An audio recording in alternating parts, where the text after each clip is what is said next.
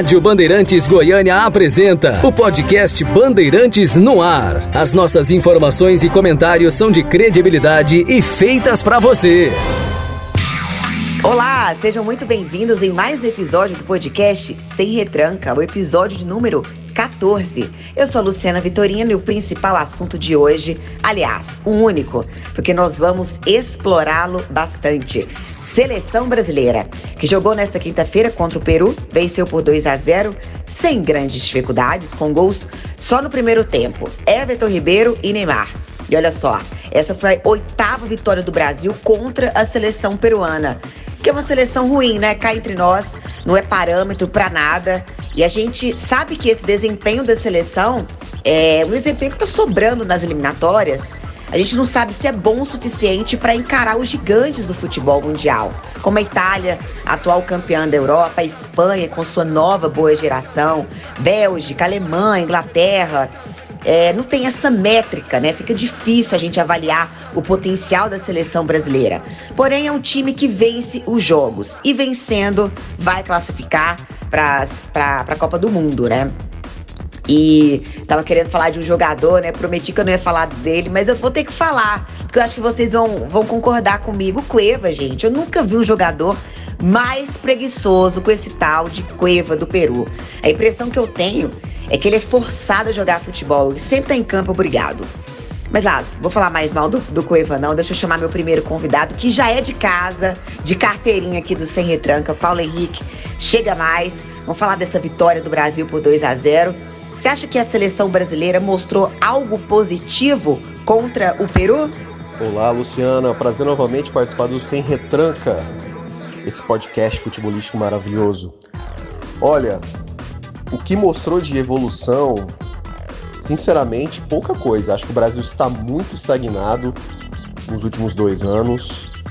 É, tudo bem que o Tite fez alguns testes interessantes ali com o Gerson no meio-campo, junto com o Casimiro. O Everton Ribeiro é, vem jogando bem.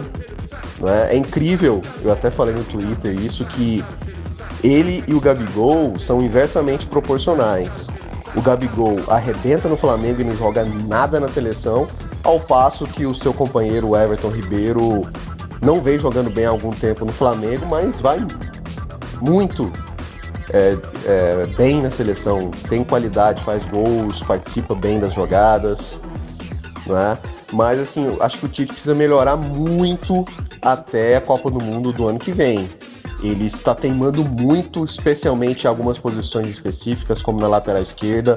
Ele não dá chance pro Arana, que claramente está pedindo passagem, é muito mais jogador do que o, o atual titular, o Alessandro, Alexandro.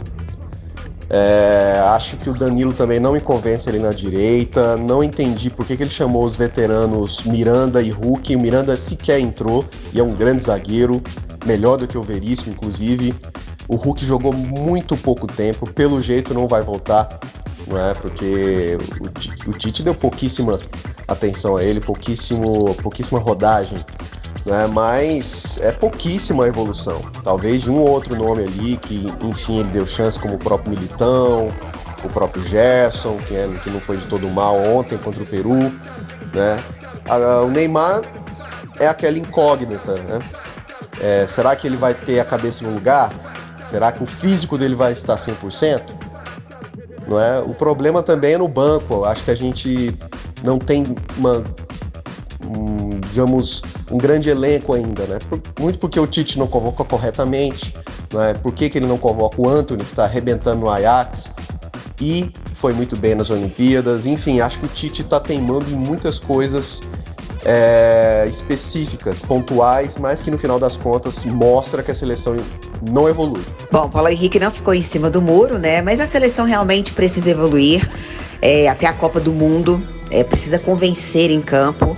E olha só, a seleção volta a jogar só no dia 7 de setembro contra a Venezuela, que hoje é a última colocada nas eliminatórias. Bom, e olha que hoje tem estreia aqui no Sem Retranca, Cris Martins. É, a gente fala que rede social né, é uma terra sem lei, mas é um lugar que a gente conhece muitas pessoas. E o Cris eu conheço no Twitter, é, tenho uma paixão pelo futebol e é por isso que eu o convidei para este episódio. Cris, para dar o pontapé, o que, que você achou, achou né, da seleção brasileira? Você acha que não convenceu, como o Paulo Henrique disse? Olá, dona Luciana Vitorino. Olha, é, de primeiro momento, né, eu quero agradecer demais o convite, manifestar meu prazer, minha satisfação de estar participando com você. É bacana saber que você tem diversificado na mídia, né? E levado o trabalho que você faz muito talentosamente referente ao esporte, de modo geral, mas ao futebol, né, e que eu acompanho, acho que desde sempre. Bom, quanto à seleção brasileira, né? Ontem teve Brasil e Peru. De fato, está praticamente classificada para a Copa do Mundo, dessa vez sem sofrimento, né? Sem rojões no Maracanã, com simulações de chilenos, né? Como já aconteceu, toda oportunidade. Quase que a seleção não foi naquela época, né? Sem a, a, as, as intrigas e crises em torno de um craque, né? Como foi com Romário, que quase não foi convocado e depois acabou sendo a garantia da presença da seleção na Copa, né? A única que nunca deixou de participar. O que, que tem acontecido, né? Sinceramente, ontem, por exemplo, acompanhei o jogo em mais de um canal de transmissão. Eu, eu como estava até dizendo agora há pouco para você, eu, eu, gosto de saber das leituras feitas pela crônica. Agora tem uma novidade, né? Jogador de futebol virou cronista também, né? Alguns vão muito bem. Eu acho que, por exemplo, o Paulo Nunes vai bem pra caramba, né? Nessa aventura. Tem outros nomes também, alguns que eu não gosto. Eu vou ficar só com esse nome do Paulo Nunes que eu gosto, estou me lembrando aqui agora. É, para dizer que acompanhar essa leitura feita pelo ex-craque do que está acontecendo hoje é interessante, porque a gente tem aí a possibilidade, uma análise na linha do tempo por quem esteve dentro do gramado, né? E ainda mais o Paulo Nunes, por exemplo, que é um campeão incontestável, né? É, eu, eu gosto da leitura que ele faz, que é uma leitura que busca isenção, é uma leitura que busca análise técnica de fato, né? É, aquelas questões de bastidor, de vestiário, né? É, ele também consegue trazer, sem que eu aqui, torcedor, fique pensando que o Paulo Nunes está torcendo para X ou para Y. Né?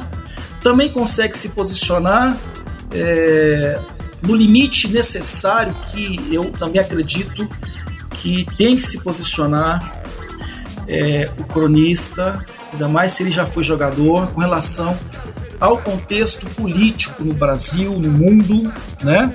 Que envolve, claro, também a política do clube e é tudo muito delicado de fazer, tudo muito é, melindroso para falar.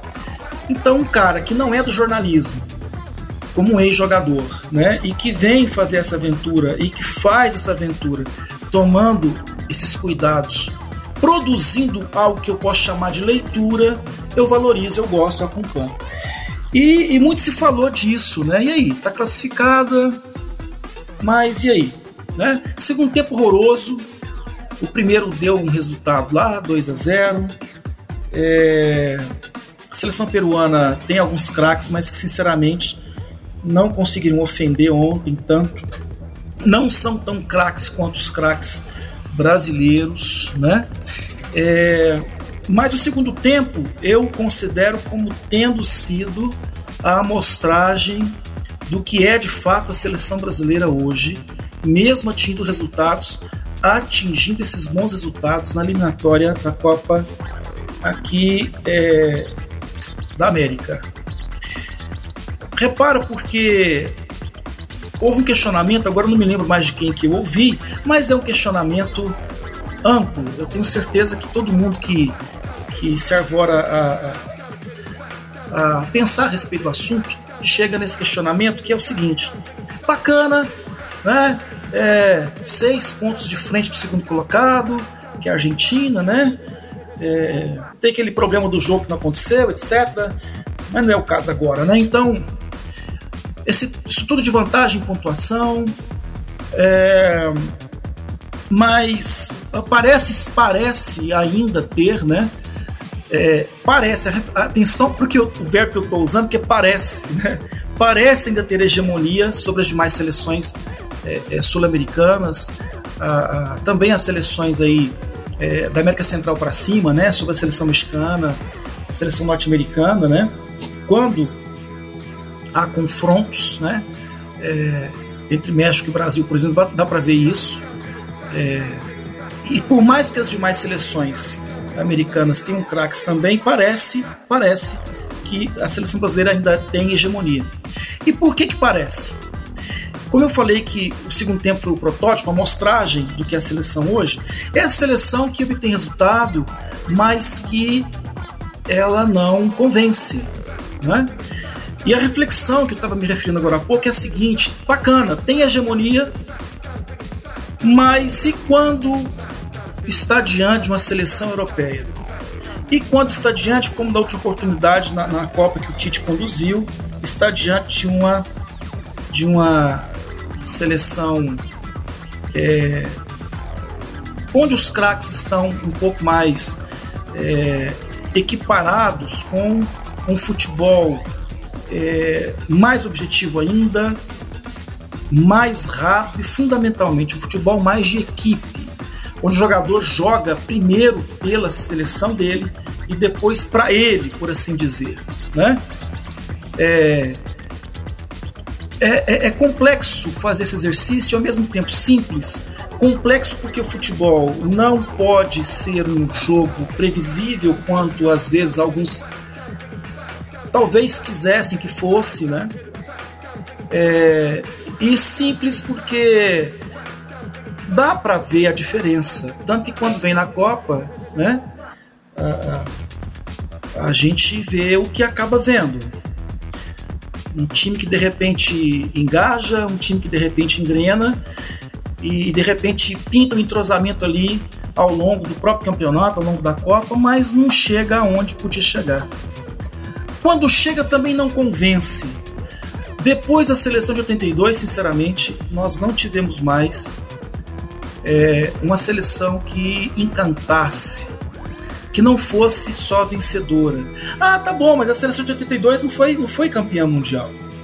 Mas, sinceramente, eu prefiro o não título daquela seleção do que o título das atuais.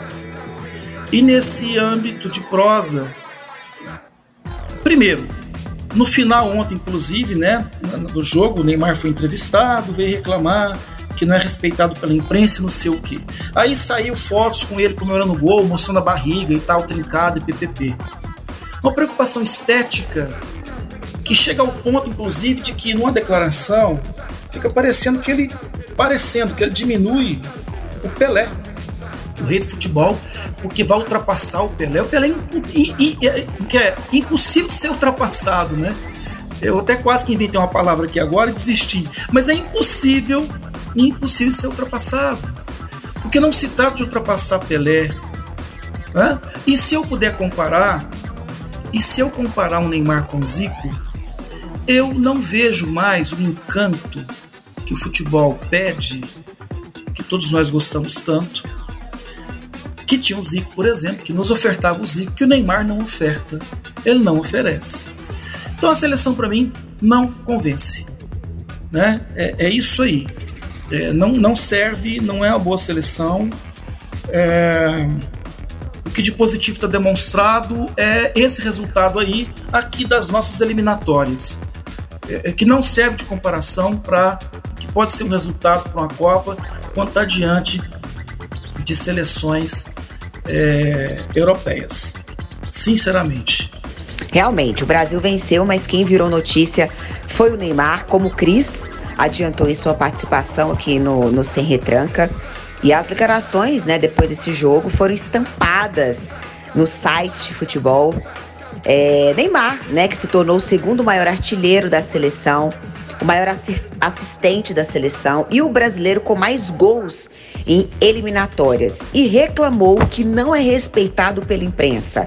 Para você que não acompanhou o que ele disse após a vitória sobre a seleção peruana, vou colocar um trechozinho, viu? Acompanhe aí.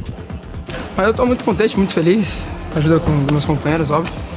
É, não sei mais o que eu faço com essa camisa para a galera respeitar o Neymar.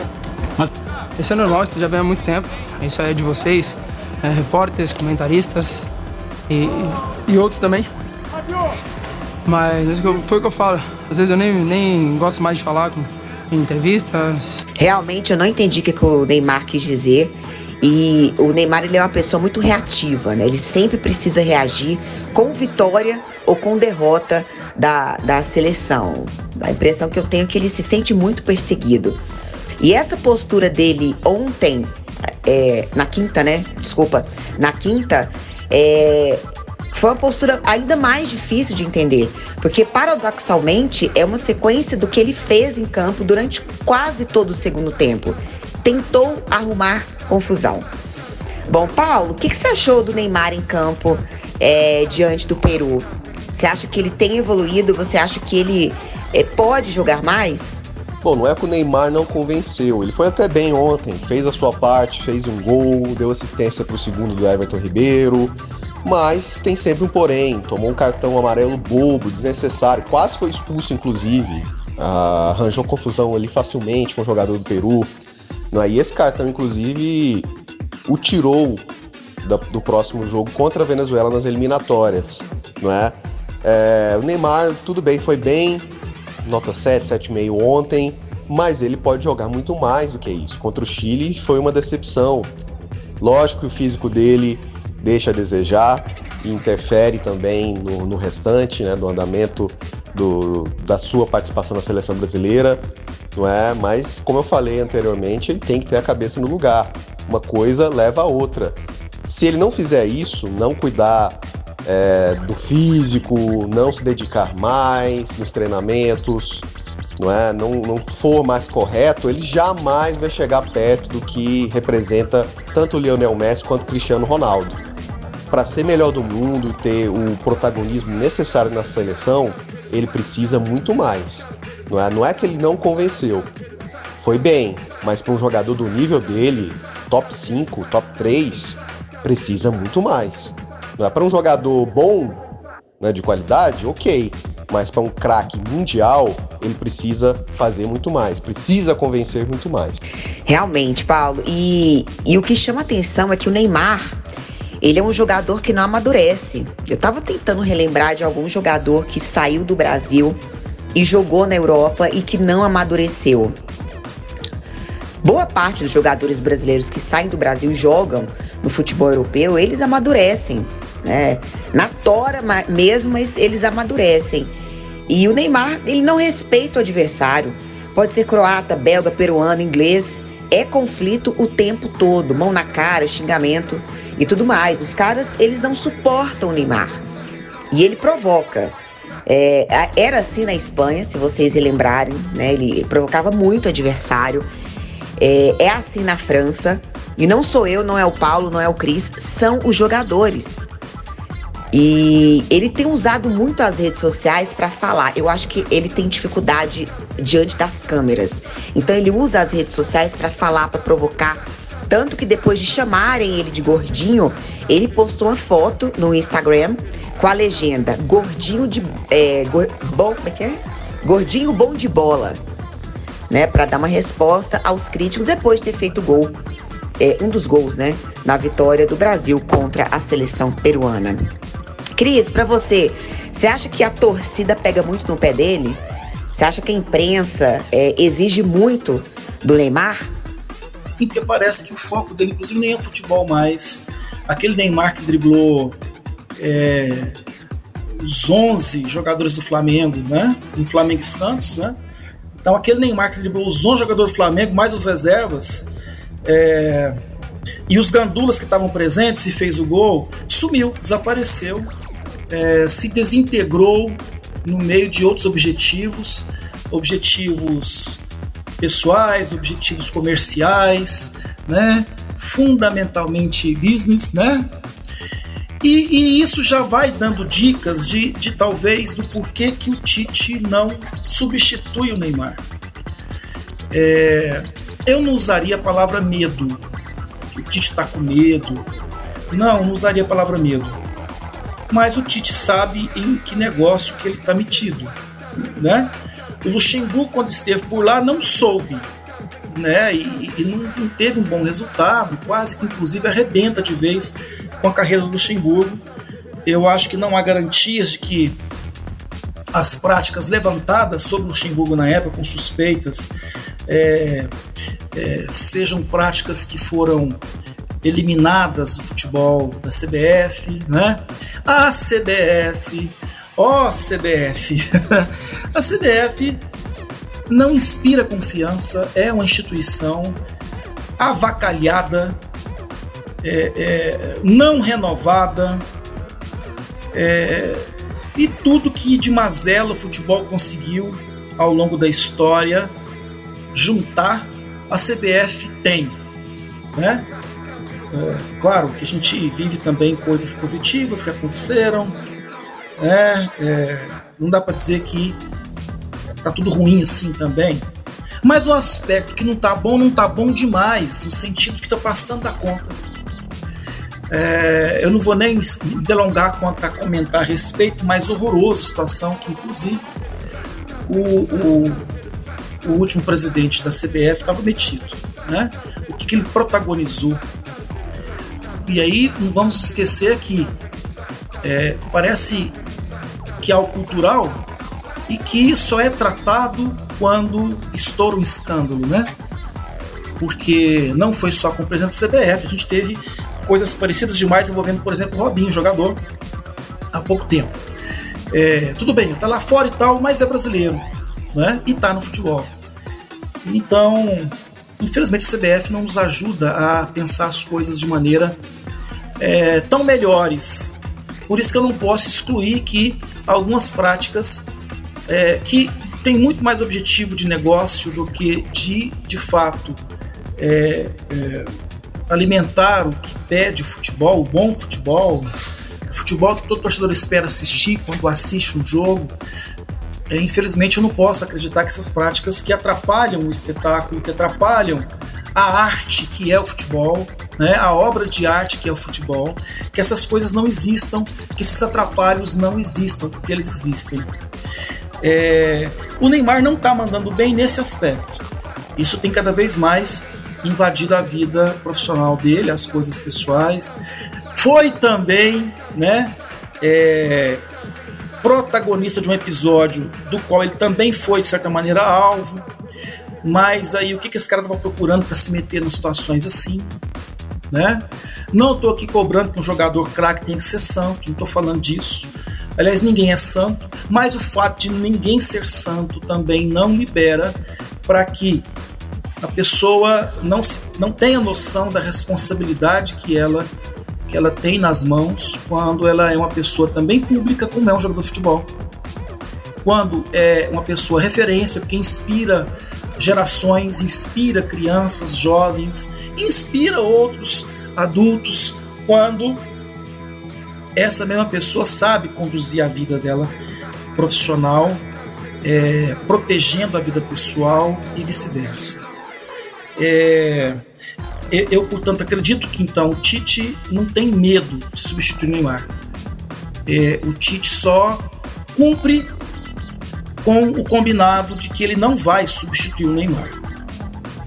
É, o futebol mesmo é hoje uma arte sequestrada pelo business, pelo negócio, né? pelo, pela máquina de fazer dinheiro que o futebol se tornou infelizmente. Às vezes a vontade até desistir, né? De, de acompanhar e tal. Mas eu sou incorrigível, né? Fundamentalmente com o meu Goiás Esporte Clube. e, e, e, é isso. É, dentro de campo, ontem eu já até falei que é, o segundo tempo foi um protótipo, foi uma amostragem muito clara do que é a seleção e também do que está a carreira do Neymar hoje. Sinceramente, eu acho absurdo que o Messi tenha chegado no Paris Saint-Germain para vestir a camisa 30. Né? É, porque o camisa 10, de fato, com qualquer número colocar nas costas dele, é o Messi. Não porque argentino rivaliza, é, é porque é o craque do momento mesmo. É aquele que reúne o mais próximo possível do que eu vi né, na geração passada. O Zico até andou se metendo em situações complicadas na Caldinésia, eu me lembro na época e tal mas repara que é, não só o Zico, né? Eram referências diferentes da de hoje. Tinha aqueles que já apontavam para a geração atual, né? Que já apontavam para o que seria a geração Renato Gaúcho e a sequência que está chegando agora no Neymar, né? Então não dá para dizer que não, não, acontecia nada nesse sentido quando o Serginho Chulapa estava em campo. né? Não dá para dizer que não. É, não dá para dizer que o Neymar é novidade quanto é, um profissional que perde o foco fácil, entra na pilha dos adversários fácil é, e que usa o fato de ser alvo dentro de campo pelo talento que também tem, pelo perigo que representa o adversário, é a favor de endossar uma atitude intempestiva, é, desfocada, é, como se diz hoje em dia, a moçadinha está falando, né? Uma atitude pistola. né? É, tudo isso coaduna com a, a, a, a, tônica do momento, né? Nós temos hoje é, representantes políticos que não são é, necessariamente o exemplo é, de tudo aquilo que uma pessoa pública deve saber ser, né, independente da atividade que ela, que ela, que ela exerça. Não temos. Aliás, ao contrário, né?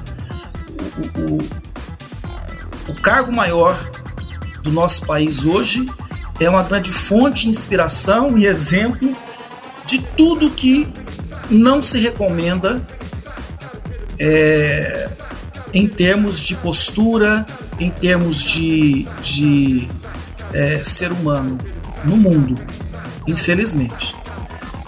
É, então, juntando tudo, é, é ninguém está destoando de ninguém, né? Eu acho que o Neymar acaba também de alguma maneira sendo em campo a, a representação daquilo que tem acontecido no Brasil e no mundo. Né? Até pouco tempo a gente tinha também nos Estados Unidos é, um, um presidente que também caminhava por esse rumo, né? É, falar o que está na cabeça, desconstruir imagens alheias, é, apoiar atitudes que apontam mais para uma espécie de é, apologia à morte, né? política da morte, do que para atitudes que apontam para a vida, para a construção, para superação, que é tudo que não só o futebol, mas o esporte como um todo precisa apontar. Né? Bom, agora mudando radicalmente de assunto, né? É, do assunto Neymar, para encerrar o episódio de número 14, Messi. Não tem como a gente não falar do Messi. Vocês viram o que, que o Messi fez, né? Meteu três gols, é o maior artilheiro de seleções da história. É, e eu acredito que esse momento do Messi o que ele está vivendo, ele nunca esteve tão feliz com a seleção argentina. Né? E 34 anos de idade, marcar três gols, é independente de ser eliminatórias, mas é com a seleção, né? É com a sua maior ambição. Que quase todos os jogadores têm essa maior ambição, né? De representar o seu país. E deixa eu conversar agora com o Paulo Henrique, que eu sei que ele é apaixonado pelo futebol do Messi. De vez em quando a gente dá uma discutida nas redes sociais, uma discutida é, do bem, né? É, que eu fico do lado do, do, Cristiano Ronaldo, ele fica do lado do Messi, e eu acho que ele é a pessoa é, indicada, né, para encerrar esse podcast para falar dessa noite memorável. Eu acredito que tenha sido a melhor noite, assim, é, que o Messi viveu né, nessa última quinta-feira. E Paulo, o que, que, você achou deste feito do, do Messi? Então, Messi é demais, né? Todo e qualquer adjetivo positivo para ele é pouco e até redundante, dado que ele faz um feito atrás do outro. Eu costumo repetir nas minhas redes sociais que ele é, assim como o Pelé, genial, ele é mágico e eficiente. Ele alia essas duas coisas. Para mim, na história, só Pelé e Messi conseguiram isso. Porque, por exemplo, Maradona era genial, era mágico, mas não era tão eficiente assim. Tem menos de 300 gols na carreira. Cristiano Ronaldo, muito eficiente, tem tantos gols quanto o Messi, mas não é genial, não é um jogador imprevisível que tira um coelho da cartola, como fizeram Messi e Pelé no passado, não é? O Messi é extraordinário, eu vi o jogo ontem, o primeiro gol foi espetacular, um golaço. E depois, como faro de artilheiro que ele tem, porque ele joga muito fácil, ele se posiciona muito bem, um jogador extremamente inteligente, muito talentoso, foi lá e meteu mais dois. É? Então é um privilégio assistir Leonel Messi jogar pela seleção argentina, foi no Barcelona e será agora no PSG. Sou suspeito para falar, meu jogador preferido, para mim é o melhor dessa geração e vai encerrar como o segundo maior e segundo melhor da história, atrás só do nosso Rei Pelé. Valeu, um abraço até a próxima, Luciana. Eu que agradeço, Paulo Henrique, mais uma vez sua participação aqui no Sem Retranca. Quero agradecer também ao Cris Martins pela sua estreia. É, e eu quero, claro, que você volte mais vezes. E chegar ao fim, mais um episódio do Sem Retranca, o 14, viu? Quero agradecer é, todas as pessoas que estão curtindo o nosso podcast. E aí a gente volta no próximo sábado, tá bom? Um grande abraço, beijo, tchau. Você acompanhou mais um episódio do podcast Bandeirantes no Ar.